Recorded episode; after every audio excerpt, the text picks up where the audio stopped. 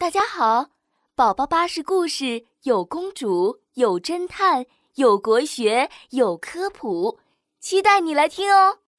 宝宝巴士快乐启蒙，等明天的小老鼠。春天来了，太阳公公带来了温暖的阳光，小动物们都在地里翻土播种，只有小老鼠。懒懒的躺在自己的床上，宝宝巴士的故事真好听。小老鼠懒洋洋的窝在自己的小床上，听着宝宝巴士故事，听得正着迷时，窗外传来一阵加油声：“加油，兔爸爸！加油，兔爸爸！加油，加油！”原来是七只灰兔子的声音。小老鼠咕噜一下翻下床，打开窗户往外看。哎哎，兔小五，你们一家子在干嘛？我们在种胡萝卜呢。兔小五大声回答。小老鼠，你也来和我们一起种吧，以后才会有食物吃呀。嗯，我可以种一些稻谷，留着冬天吃。不过今天太适合睡觉了。嗯，小老鼠伸个懒腰，想到这儿，它把头摇得像拨浪鼓一样。还是等明天吧，明天再种也来得及。哎呀，可是到了第二天，这只小老鼠呀，还是躺在床上睡懒觉，根本就没有去地里播种。日子就这样一天天过去了。一转眼就到了夏天，太阳像一个大火球，七只灰兔子在林子里晒起了胡萝卜干，小老鼠呢，懒洋洋地躺在吊床上，晃呀晃呀。啊，好热呀！还是躺在吊床上乘凉最舒服。突然，从树底下传来咕噜咕噜的响声。小老鼠好奇的往下看，哦，原来是狗熊爷爷在搬罐子呢。狗熊爷爷，您在搬什么呀？狗熊爷爷擦了擦额头上的汗，摸了摸大胡子，说：“我在搬蜂蜜呢。我准备囤几大罐蜂蜜，冬天来之前喝得饱饱的，才好冬眠呢。”小老鼠。你也要先囤点食物哦，到了冬天就找不到吃的啦。呜，还要等很久才能到冬天呢。囤食物的事，我还是等明天再说吧。小老鼠觉得天气实在是太热了，它一点都不想动。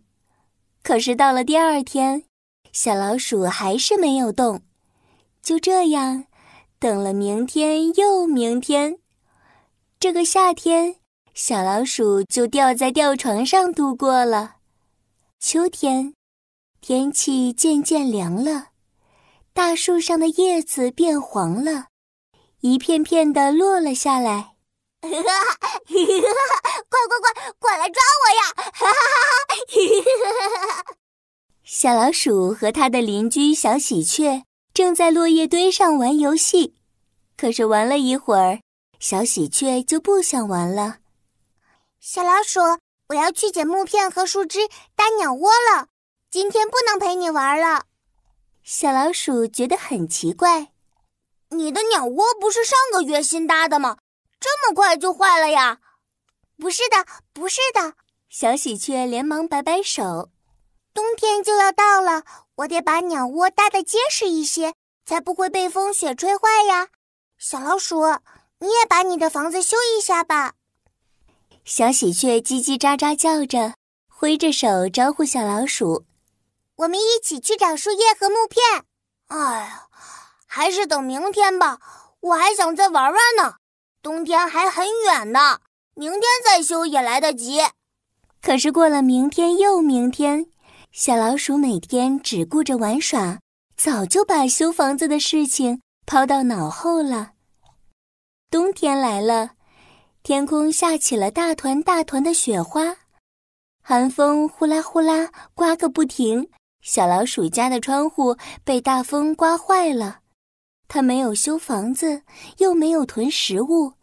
小老鼠觉得又冷又饿。哎呦喂，怎么办？食物都吃光了，好冷好饿呀！啊，早知道我就不贪玩了。小老鼠饿得实在受不了了，它哭着走进了森林里，咚咚咚的敲响了灰兔子家的大门。灰兔子，灰兔子，我真应该听你们的话，春天多种一些食物的。我现在没有吃的了，你们可以帮帮我吗？兔小五听到了，赶紧给小老鼠装了一大袋胡萝卜干。小老鼠，这些胡萝卜你拿回去吃吧，我们还有很多呢。你多吃一点，明年春天跟我们一起去播种吧。嗯，谢谢你。小老鼠点了点头，背上胡萝卜回家了。冷风嗖嗖的刮着，经过喜鹊家的大树下，小老鼠哆哆嗦嗦地喊着：“小喜鹊，小喜鹊，我真应该听你的话，把房子修好。我家的窗户被风吹破了，我我现在好冷啊！你可以帮帮我吗？”小喜鹊听到小老鼠的呼喊，从温暖的窝里飞了出来。小老鼠。我们家还剩下许多木片和树枝，你带回去把窗户修好吧。嗯嗯，真的谢谢你。明年秋天我一定早早的修好房子。小老鼠背着食物，搬着木片，它又冷又累又饿，后悔极了。都怪我太懒惰了，老是等明天，等明天。明年我一定不能这样了。